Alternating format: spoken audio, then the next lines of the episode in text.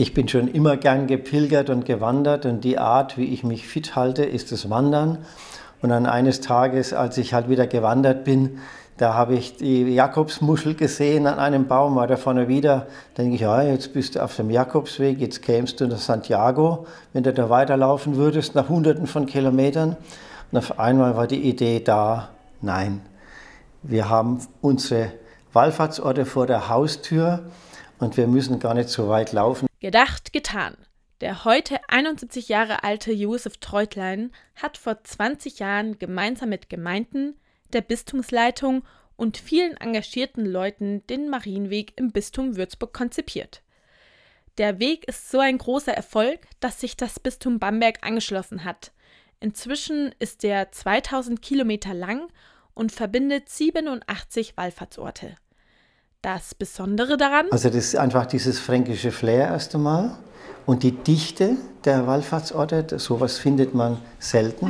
Warum sich Josef Treutlein ausgerechnet für Marienwallfahrtsorte entschieden hat, erklärt er. Hier in Franken, wir lieben einfach die Gottesmutter und wir wissen ganz genau, die führt uns zum Zentrum hin und das ist eine gute Begleiterin, die steht Jesus am nächsten und die versteht uns und die weiß, was das Leben ausmacht und auch das Leiden und die Freuden und so. Neben den Marienwallfahrtsorten schließt der Marienweg auch den bekannten Kreuzberg in der Rhön mit ein.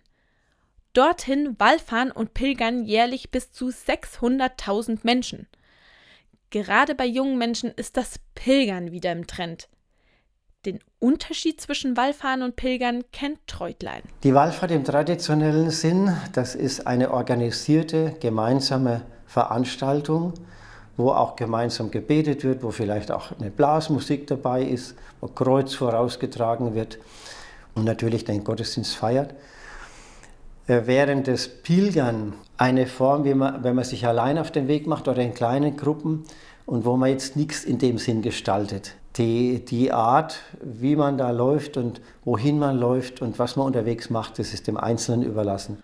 Ob den Marienweg im Bistum Würzburg oder Bamberg, den Jakobsweg in Deutschland, Spanien oder Portugal.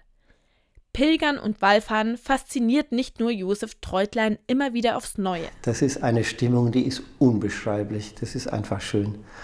Und in einer Zeit, wo die Leute oft nur Erlebnisse aus zweiter Hand haben, wo also digitale oder die virtuelle Welt erlebt wird, da wollen die Leute mal live was erleben.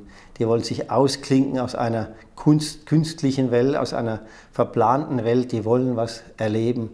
Und auf einmal merken sie, Sie kommen mit einfachstem zurecht, sie brauchen nicht viel, sie kommen zum Wesentlichen, sie kommen sich näher und kommen so Gott auf die Spur.